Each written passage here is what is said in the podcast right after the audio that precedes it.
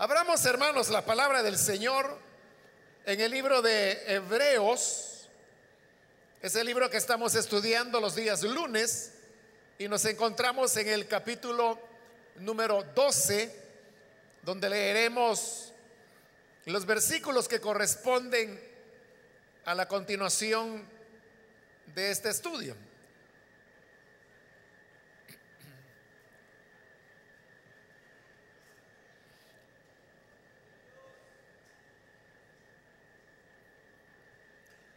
Dice la palabra de Dios en Hebreos capítulo 12, versículo 18 en adelante. Ustedes no se han acercado a una montaña que se pueda tocar o que esté ardiendo en fuego, ni a oscuridad, tinieblas y tormenta ni a sonido de trompeta, ni a tal clamor de palabras que quienes lo oyeron suplicaron que no se les hablara más, porque no podían soportar esta orden. Será apedreado todo el que toque la montaña, aunque sea un animal. Tan terrible era este espectáculo que Moisés dijo, estoy temblando de miedo. Por el contrario, ustedes se han acercado al monte Sión, a la Jerusalén celestial, la ciudad del Dios viviente.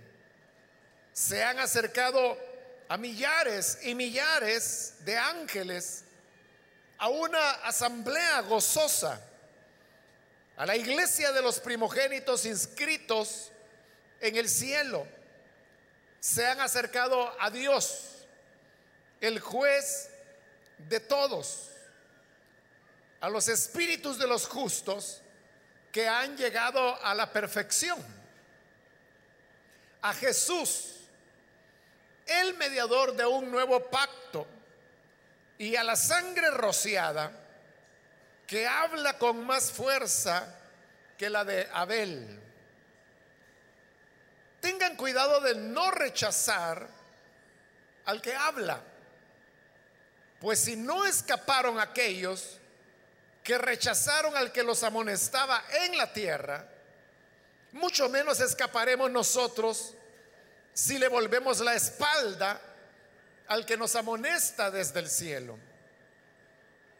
En aquella ocasión, su voz conmovió la tierra, pero ahora ha prometido, una vez más, haré que se estremezca no solo la tierra, sino también el cielo.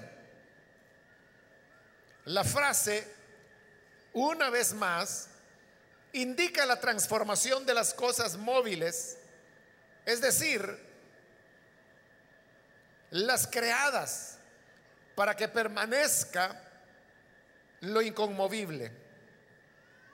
Así que nosotros que estamos recibiendo un reino inconmovible, seamos agradecidos, inspirados por esta gratitud, adoremos a Dios como a Él le agrada, con temor reverente. Porque nuestro Dios es fuego consumidor.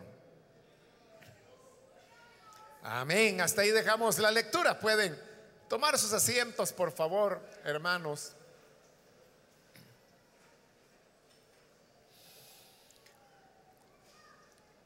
Usted pudo notar que el pasaje que acabamos de leer es ya la parte final del capítulo 12 de este libro de Hebreos.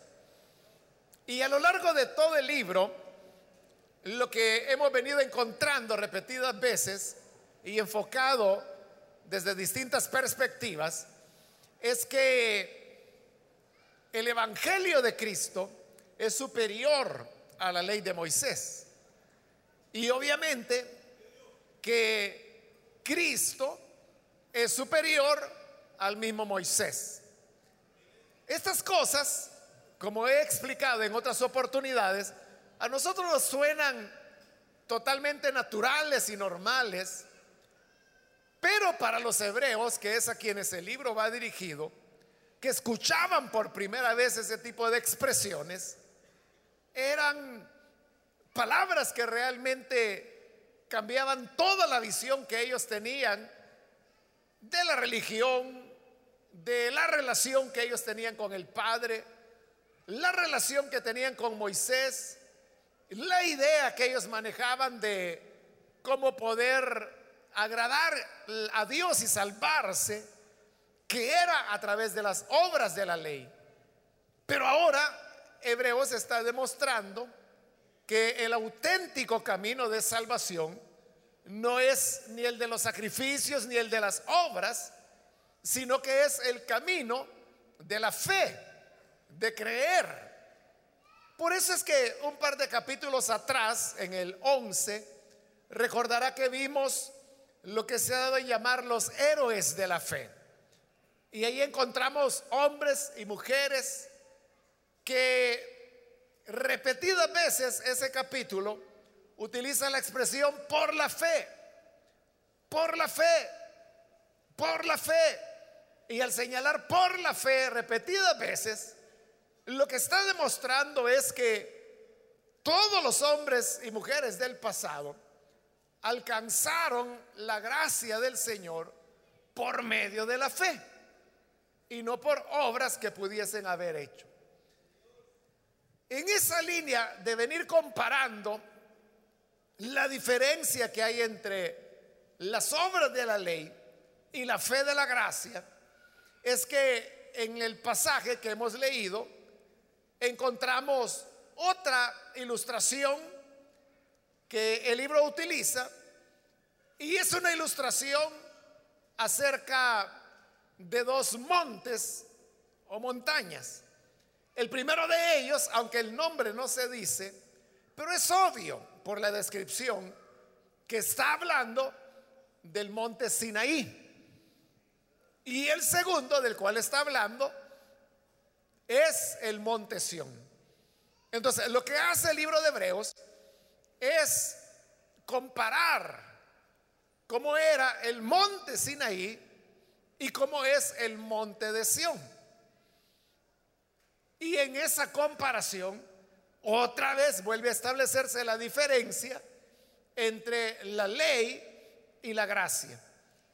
La descripción de lo que es el monte Sinaí va del versículo 18 hasta el 21.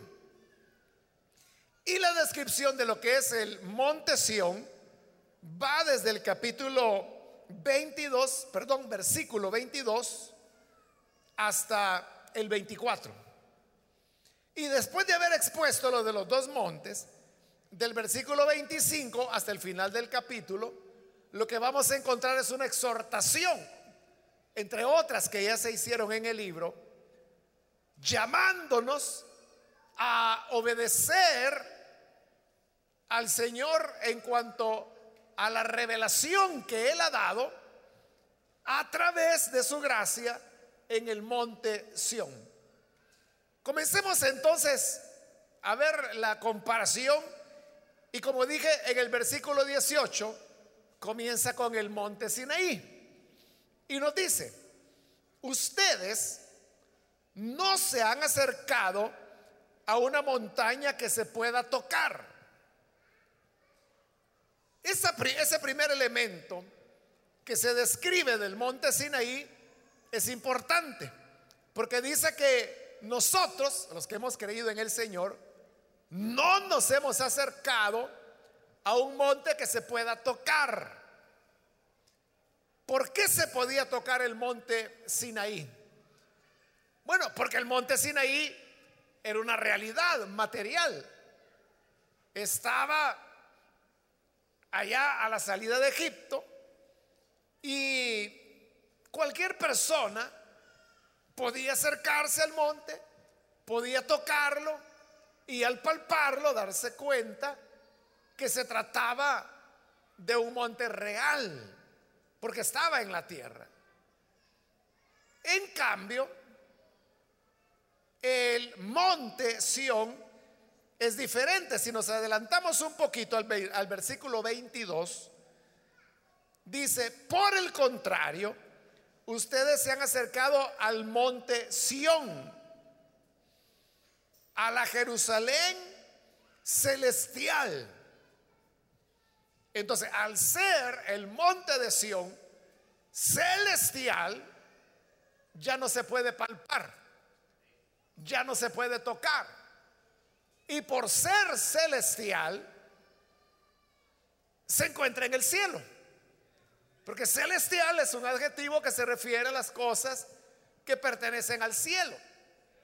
Entonces, vea la diferencia. El monte Sinaí estaba o está aquí abajo en la tierra. Allá en Egipto todavía hay viajes turísticos o tours, como se les llama, donde van los turistas y lo llevan a lo que dicen es el monte Sinaí. Pero la verdad histórica es que no hay manera de poder fijar exactamente cuál era el monte Sinaí. Hay por lo menos tres montes que los arqueólogos que son los que más saben del tema, ellos identifican que es el monte Sinaí. Pero por cuestiones turísticas y comerciales han definido uno solo, el Ministerio de Turismo de Egipto, ¿no? Para que los turistas vayan y tengan la ilusión que ese era el monte donde Dios entregó las tablas de la ley a Israel. Pero certeza de eso o prueba que se pueda presentar no hay. Bien, pero el hecho es, alguno de esos tres montes tiene que ser el Sinaí. Y cualquiera de los tres, usted puede llegar y tocarlo, palparlo, porque es una realidad. Pero el monte Sión, por ser celestial, no lo podemos tocar. Entonces vea, ahí hay ya una diferencia, ¿no? No las vamos a ir viendo todas porque sería muy largo pero esto es importante por algo que vamos a ver ya casi al final. Y es que el monte Sinaí está en la tierra. Y el monte Sión es celestial. Ese dato, téngalo en su mente, guárdelo, porque lo vamos a utilizar más adelante. Que el monte Sinaí está en la tierra pero el monte Sión es celestial. Bueno, volviendo al versículo 18, no se han acercado a una montaña que se pueda tocar o que esté ardiendo en fuego, ni a oscuridad, tinieblas y trompeta. Esa descripción que se está haciendo ahí es la del monte Sinaí cuando Dios descendió, le dijo al pueblo de Israel que tenían que santificarse, abandonar los ídolos y presentarse delante del Señor porque les dijo, el día de mañana yo descenderé sobre el monte. Pero cuando la gente se levanta, encuentra que el monte donde Dios había dicho que iba a descender, estaba como lo dice acá, ardiendo en fuego cubierto de oscuridad, de tinieblas, de tormenta. Tanto Éxodo como el libro de Deuteronomio relatan que en el monte Sinaí habían truenos, había oscuridad. La presencia de Dios se veía en la cumbre del monte Sinaí como un reflejo pero todo lo demás estaba cubierto de oscuridad y tinieblas. Por eso es que Dios le diría a Moisés, mira, no te vayas a hacer ninguna imagen de lo que está arriba en el cielo. Porque el día que yo descendí sobre el monte Sinaí, ninguna figura vieron. Y era verdad. ¿Cómo lo iban a ver si el monte estaba cubierto de oscuridad y tinieblas. Pero dice el versículo 19, ni a sonido de trompeta, ni al clamor, a tal clamor de palabras, que quienes lo oyeron suplicaron que no se les hablara más. Porque dice la escritura que cuando la gloria del Señor descendió sobre el monte Sinaí, se escuchó el sonido de una trompeta que cada vez era más fuerte y más fuerte y más fuerte. Y eso anunciaba que la gloria del Señor estaba ahí.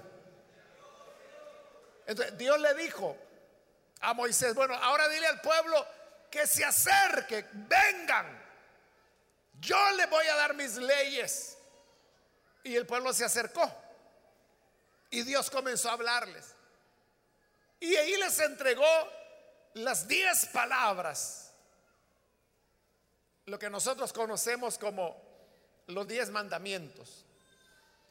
Pero cuando el pueblo escuchó las diez palabras, dice que se llenaron de espanto y le dijeron, mira Moisés, dile a Dios que ya no nos hable directamente porque si no nos vamos a morir. Mejor que lo que Dios quiere decirnos, que te lo diga a ti. Y tú nos lo dices después a nosotros. Por eso es que dice el versículo 19 que oyeron las palabras, que eran las palabras de Dios, y suplicaron que no se les hablara más, porque tenían miedo. Y dice el versículo 20, porque no podían soportar esta orden. Será apedreado todo el que toque la montaña, aunque sea un animal. Antes de descender, Dios le había dicho a Moisés que debían poner un perímetro, un cerco, alrededor de la montaña. Y Dios dijo, de ese límite no van a pasar. Y si alguien pasa, sea hombre o sea animal, será muerto. La gente tenía miedo. Porque ellos decían, Dios nos va a matar. La santidad de Dios es tan grande que nos va a matar. Pero el temor no solo era del pueblo, sino que dice el versículo 21, tan terrible era este espectáculo que Moisés dijo, estoy temblando de miedo.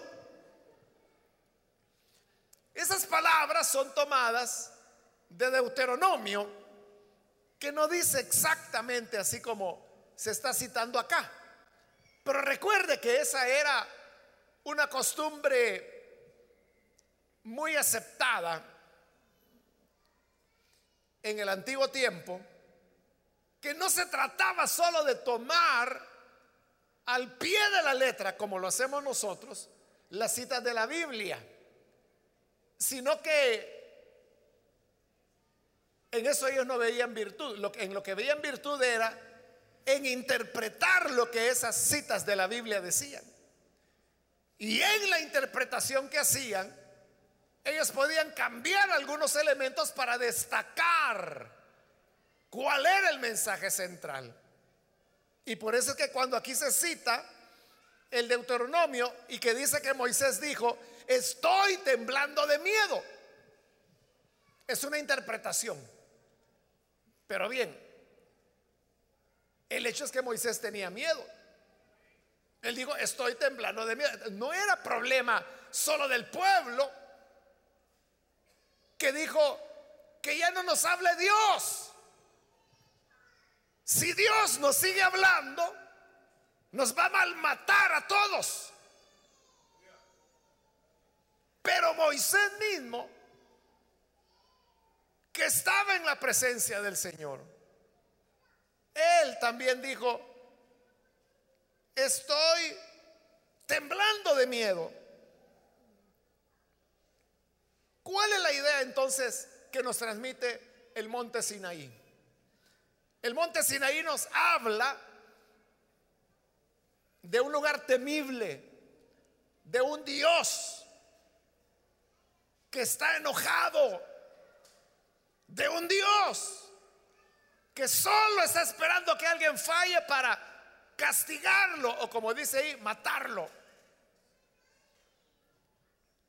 ante esa idea de un Dios enojado, vengativo, castigador, tan santo que no nos podemos acercar a Él, lo único que podemos experimentar es temor, miedo, como le ocurrió al pueblo, como le ocurrió a Moisés.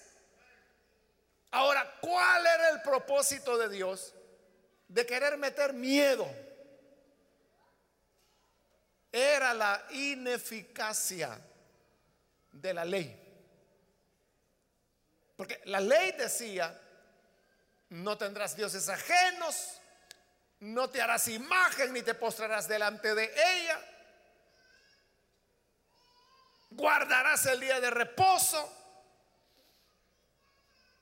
Hablaba de honrar padre y madre, no matar, no mentir, no cometer adulterio, no codiciar, las diez palabras.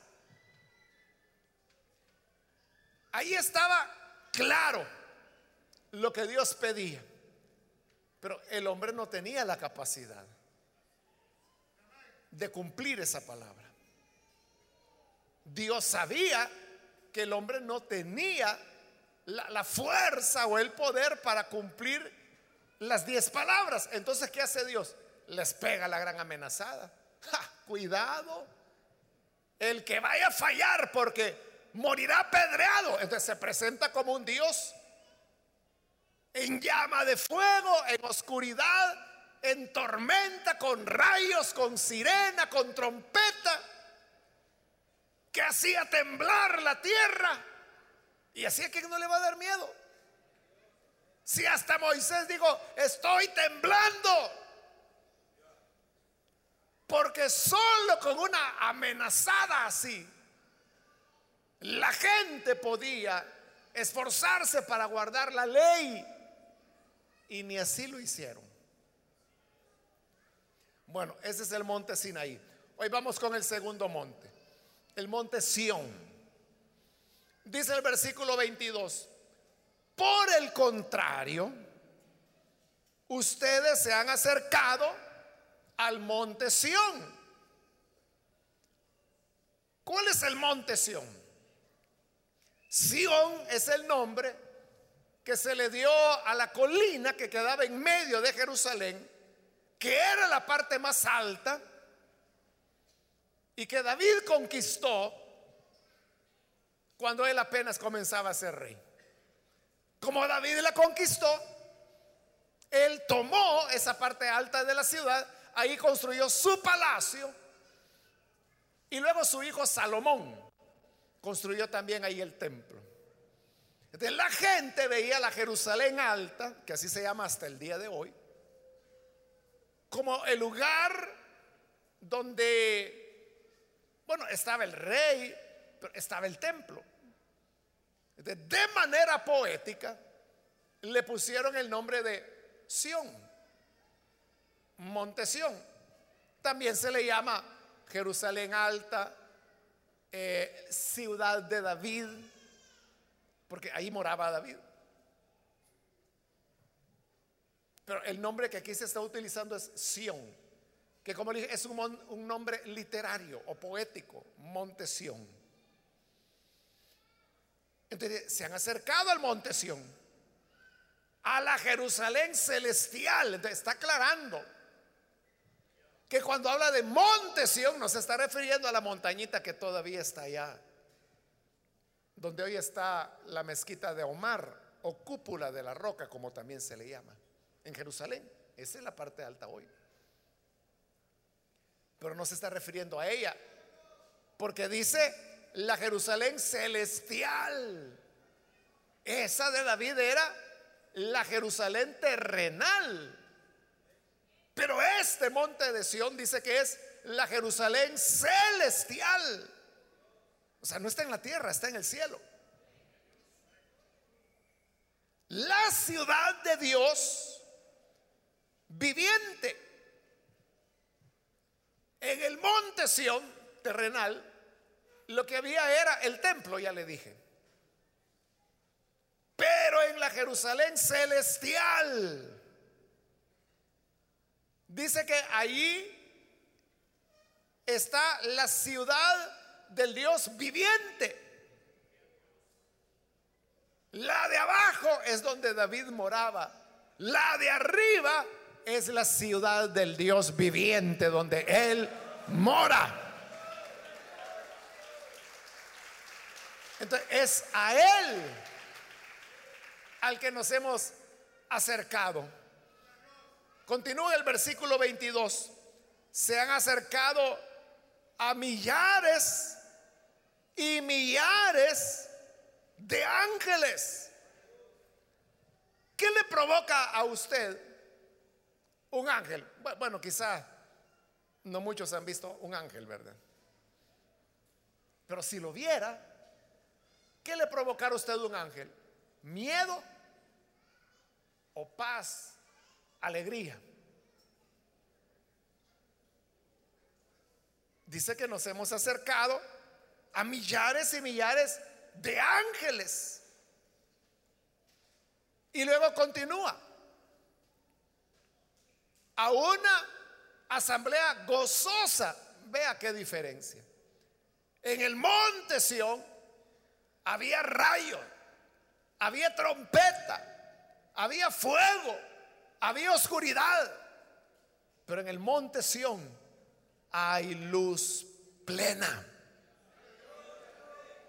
Y en esa luz plena está la morada de Dios.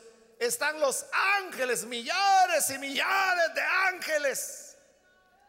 Pero además dice que ellos forman una asamblea gozosa. Ahí hay gozo. Ahí hay alegría, no como en el monte. Sinaí, donde lo que había era espanto y hasta Moisés dijo, estoy aterrado, tengo miedo. Pero ¿quién le va a dar miedo acercarse a una asamblea gozosa?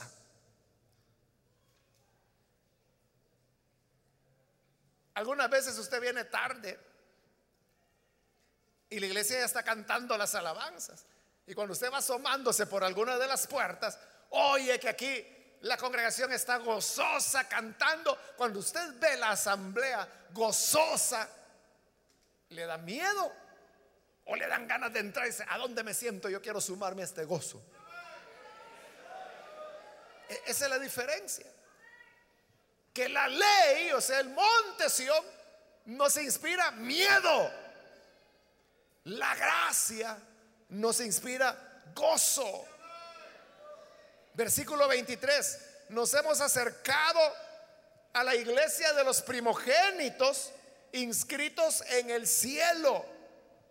Se han acercado a Dios, juez de todos, a los espíritus de los justos que han llegado a la perfección. Se ha hablado de los primogénitos de la iglesia, cuyos espíritus, dice, han llegado a la perfección. Habla de aquellos que murieron en Cristo, ausentes del cuerpo, pero presentes con el Señor. Y presentes con el Señor están en una situación de gozo, de paz.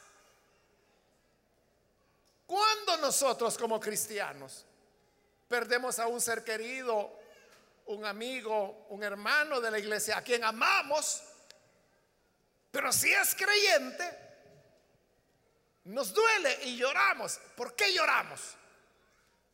Por la separación, porque nos va a hacer falta, porque no esperábamos que tan pronto el Señor se lo llevara.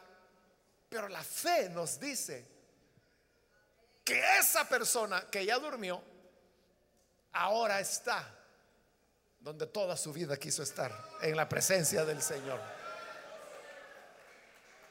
¿Cuántos acá quieren estar en la presencia misma del Señor? Amén. Usted quiere verle cara a cara a Él. Usted acaba de decirlo. Por eso es que cuando alguien fallece, decimos, bueno, si esto es lo que quería. Estar con el Señor. A esa congregación de los santos perfeccionados, es a la que nos hemos acercado, a la cual nos da inspiración, nos da paz, nos da esperanza. Versículo 24. Nos hemos acercado a Jesús, el mediador de un nuevo pacto. No nos hemos acercado al monte Sinaí, que ahí daba miedo. Nos hemos acercado, dice, a Jesús. ¿A quién le da miedo venir a Jesús? ¿Le tiene miedo usted a Jesús? No tenemos miedo de acercarnos al monte Sión, que es donde está Él. Y dice que nos hemos acercado a la sangre rociada, refiriéndose a la sangre de Jesús, ¿no? Que habla con más fuerza que la de Abel. ¿Qué quiere decir eso? Que la sangre rociada de Jesús habla con más fuerza que la sangre de Abel. ¿Qué quiere decir? Nos remite al libro de Génesis, cuando se nos relata la manera como Caín mata a Abel. Y habiéndolo asesinado, Dios busca a Caín y le pregunta, ¿a dónde está tu hermano? Caín responde insolentemente, ¿que acaso yo soy el guardia de él para andarlo cuidando y saber a dónde está? Entonces Dios le dice, no, es que la sangre de tu hermano clama desde la tierra. ¿A qué se refería Dios cuando decía que la sangre de Abel clamaba desde la tierra? Es que era la sangre de un ser humano. Era la sangre de alguien que tenía la imagen y la semejanza de Dios. Era un crimen. Y por lo tanto, esa sangre clamaba por justicia delante de Dios. Pero hay otra sangre que habla más fuerte que la de Abel. Dice la sangre rociada de Jesús, que habla con más fuerza que la de Abel. La sangre de Abel pide justicia. La sangre rociada del Hijo de Dios establece justicia al darnos perdón. Y dice que esa sangre clama más fuerte que la de Abel. Pero esa sangre es nuestra confianza al mismo tiempo. Igual yo le podría preguntar, ¿quién de nosotros le tiene miedo a la sangre de Jesús? ¿Quién le huye a la sangre de Jesús? Es al contrario, hay muchos cantos cristianos. Hay uno que dice, lávame, lávame, lávame, refiriéndose a la sangre del Señor.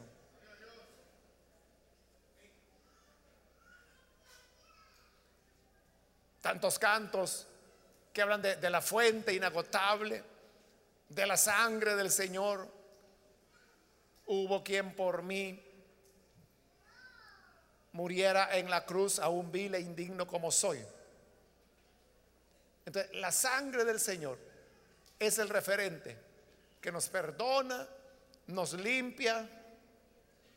Hay un precioso manantial de sangre de Emanuel que purifica a cada cual que se sumerge en él.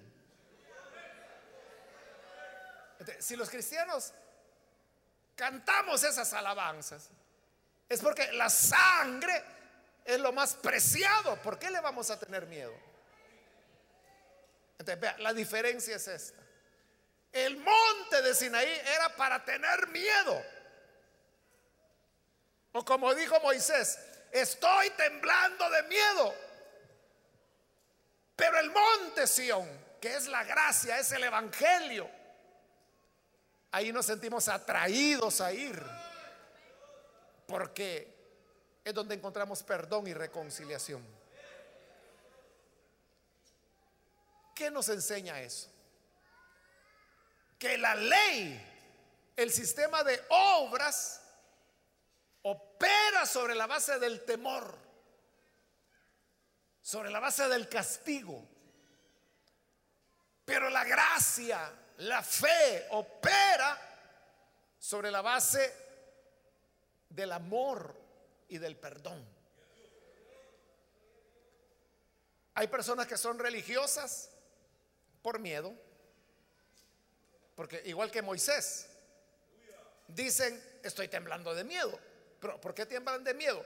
Porque les han presentado a un Dios bravo, amargado, que está con la espada en la mano, esperando a ver quién levanta la cabeza para volársela.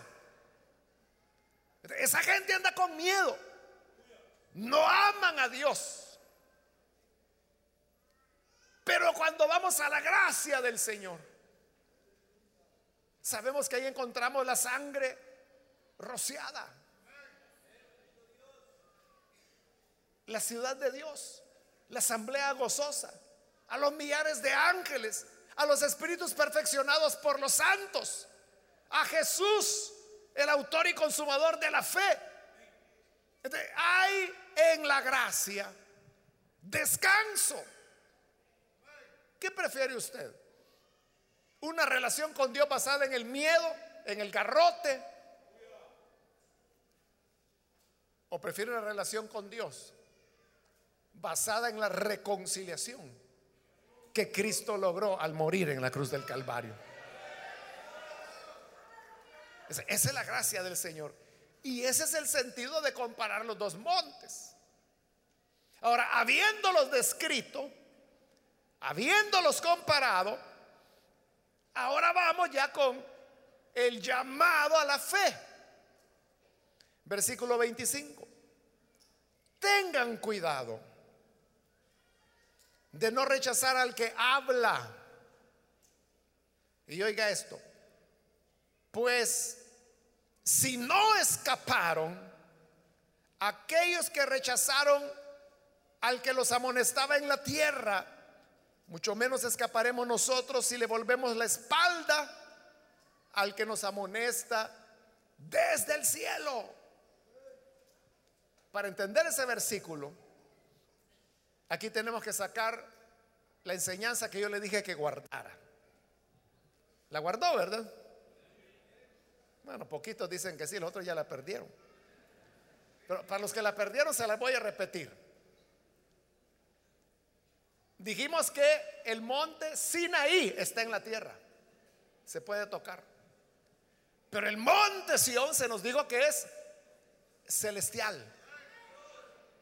Entonces, eso es lo que yo le dije, que no lo olvidara, que lo guardara. Sinaí en la tierra, Monte Sión en el cielo. esa idea es la que ahora se desarrolla en el versículo 25. Tengan cuidado de no rechazar al que habla, el que habla es Dios. Pues si no escaparon, aquellos que rechazaron al que los amonestaba en la tierra, ¿Qué es lo que había en la tierra? El Sinaí. El Sinaí está en la tierra. Vaya a Egipto. Y alguno de esos montes es. Ahí está todavía. De ahí habló Dios. El 25 está diciendo que aquellos que rechazaron a Dios, que habló en la tierra porque él había descendido sobre el monte, no escaparon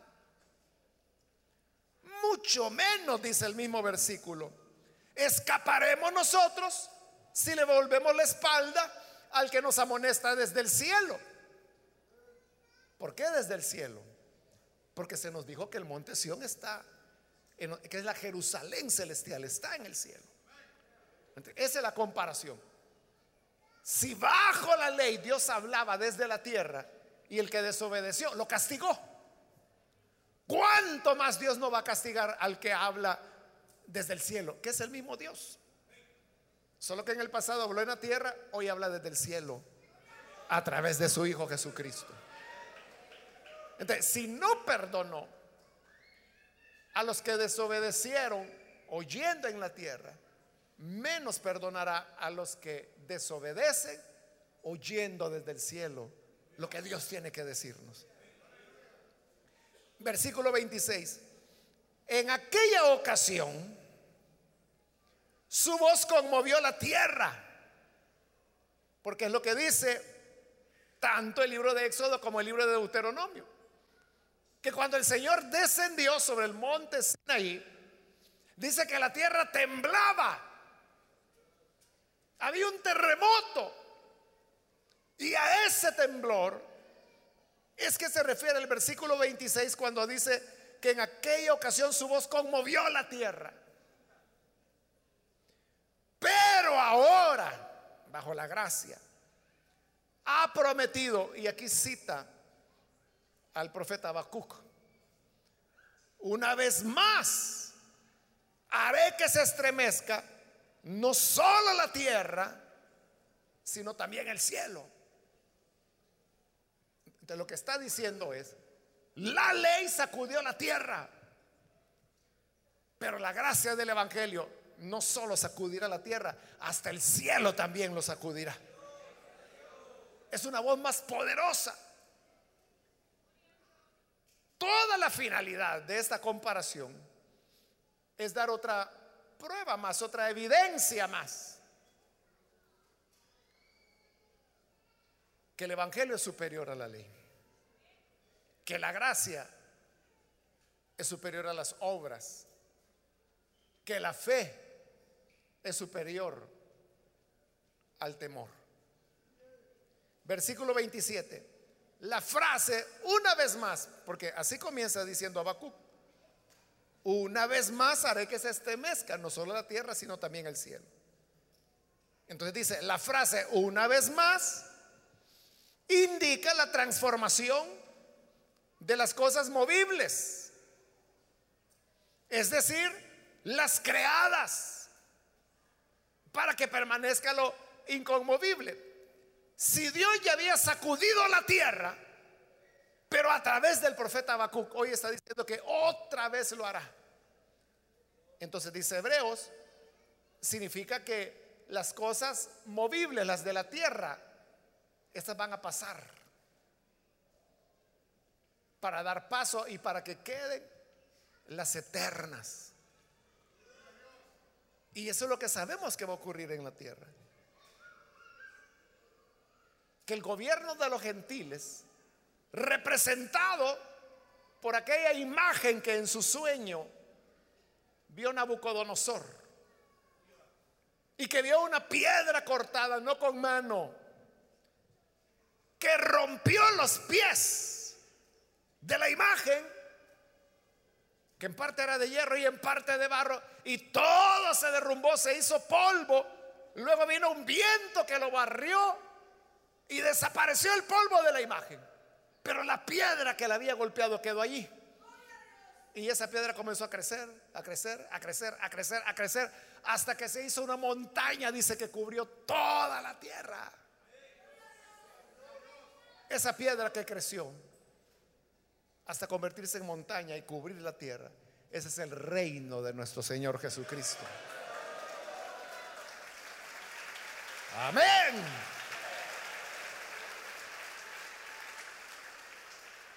Y la imagen que fue destruida son los gobiernos humanos, los gobiernos de los gentiles que pasarán. Por eso dice, es la transformación de las cosas movibles, es decir, las creadas, para que permanezca lo inconmovible. Versículo 28. Así que nosotros que estamos recibiendo un reino inconmovible, seamos agradecidos, inspirados por esta gratitud, adoremos a Dios como Él le agrada, con temor reverente. Entonces, el llamado es, seamos agradecidos. Agradezcamos a Dios Seamos agradecidos, inspirados por esta gratitud. Adoremos a Dios como a Él le agrada. ¿Y cómo le agrada a Él? Con temor reverente.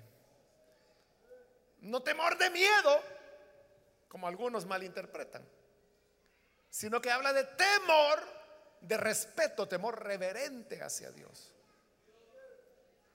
Por eso tenemos que tener gratitud. ¿Dónde podremos encontrar otra salida?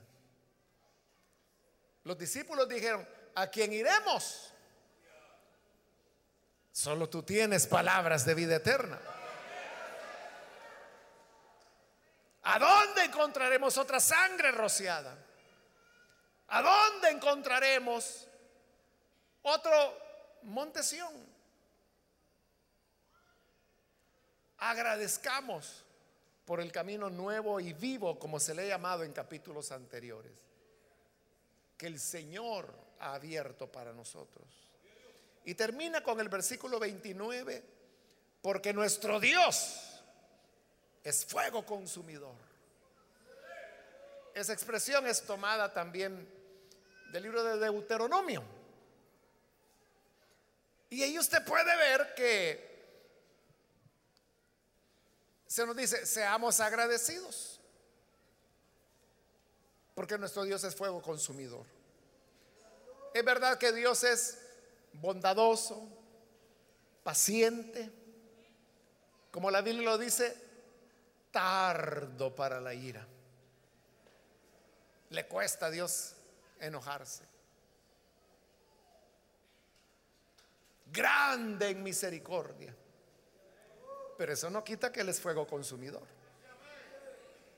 Él tarda en enojarse, pero cuando se enoja, no olvide que es fuego consumidor.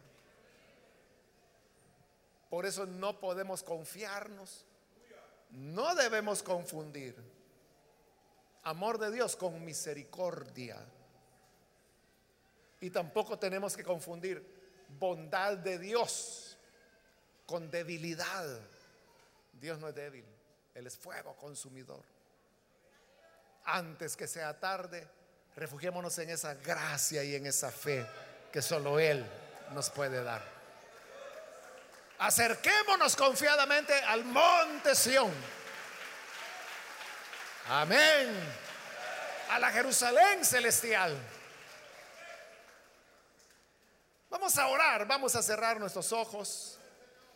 Y yo quiero hacer una invitación para las personas que todavía no han recibido al Señor Jesús como su Salvador.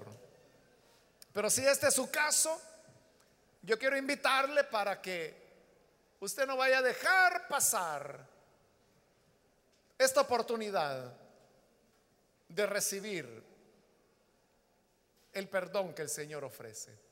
En realidad, la gracia del Señor es grande, es maravillosa, no se compara con la ley.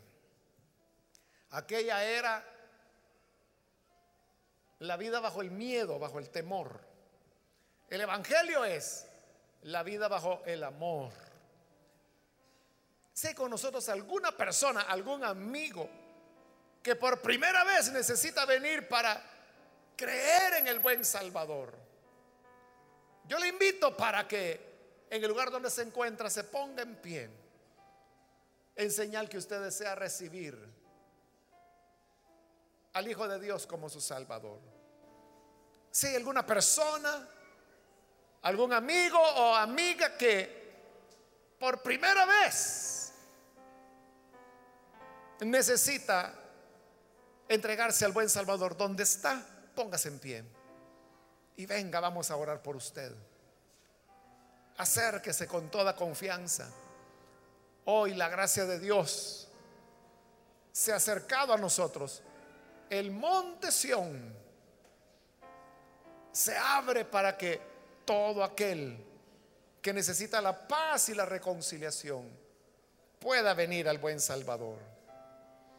¿Hay alguna persona? Venga Hoy es el momento cuando la gracia del Señor le anima a venir. ¿Hay alguna persona? Acérquese. O si hay hermanos, hermanas que se alejaron del Señor. Hoy es un buen momento para reconciliarse con Él. ¿Necesita venir y comenzar de nuevo? Póngase en pie y oraremos por usted. No nos hemos acercado al fuego, a la llama o a la oscuridad, sino a la luz plena de la salvación, a la asamblea gozosa. ¿Quieres volver al gozo después de haberte alejado del Señor? ¿Quieres reconciliarte? Ponte en pie y vamos a orar. Hoy es el momento. Muy bien, aquí hay una persona, bienvenida. Alguien más que necesita pasar.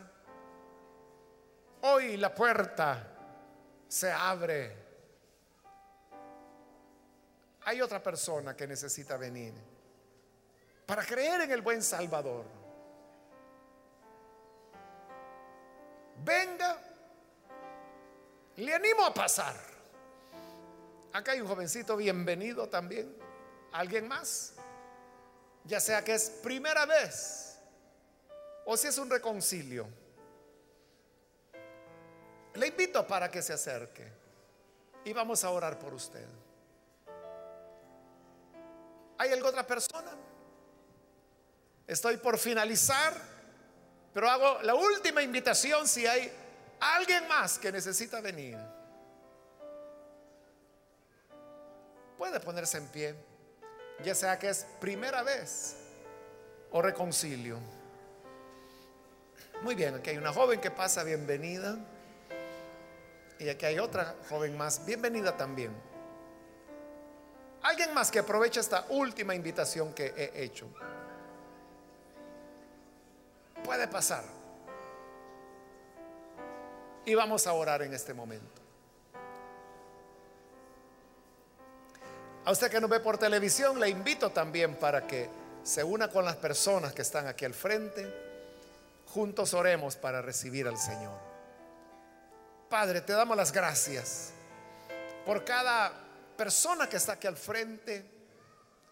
Como también, Señor, te pido por los televidentes, los radioescuchas y aquellas personas que a través de los diversos medios que tú permites, que tu palabra sea escuchada. Te rogamos que puedas perdonarles, darles vida nueva, para que te amen, te sirvan. Lávales en tu sangre. Dales la experiencia de acercarse al monte Sión, donde hay perdón, vida nueva, la sangre rociada que nos limpia de todo pecado. Gracias Señor porque la sangre que tú derramaste nos santifica, nos perfecciona, nos justifica. Gracias Señor por tu vida derramada a favor nuestro. Bendice a tu iglesia. Ayúdanos Señor para mantenernos cada día de nuestra vida en rectitud amando tu nombre. Por Jesús nuestro Señor te lo pedimos. Amén y amén. Amén. Damos la bienvenida a estas personas